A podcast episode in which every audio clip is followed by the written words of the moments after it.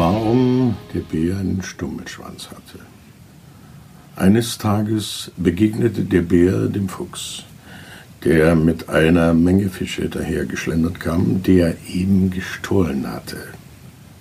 Woher hast du diese? fragte der Bär.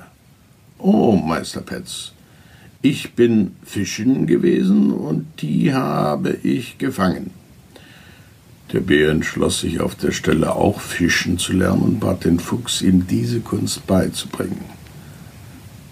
Es ist ganz leicht, antwortete der Fuchs. Du brauchst bloß auf den zugefrorenen Teich hinauszugehen, ein Loch in das Eis zu brechen und deinen Schwanz hineinzustecken.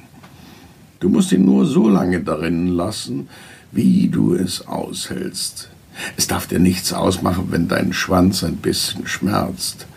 Das ist nur ein Zeichen, dass die Fische anbeißen. Und je länger du da sitzt und deinen Schwanz ins Wasser steckst, desto mehr Fische wirst du fangen. Und dann musst du plötzlich mit einem starken Ruck nach der Seite den Schwanz herausreißen. Das ist alles.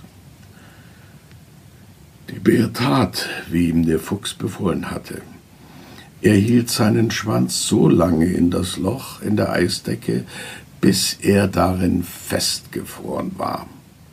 Dann zog er ihn mit einem scharfen Ruck heraus und ab war der Schwanz.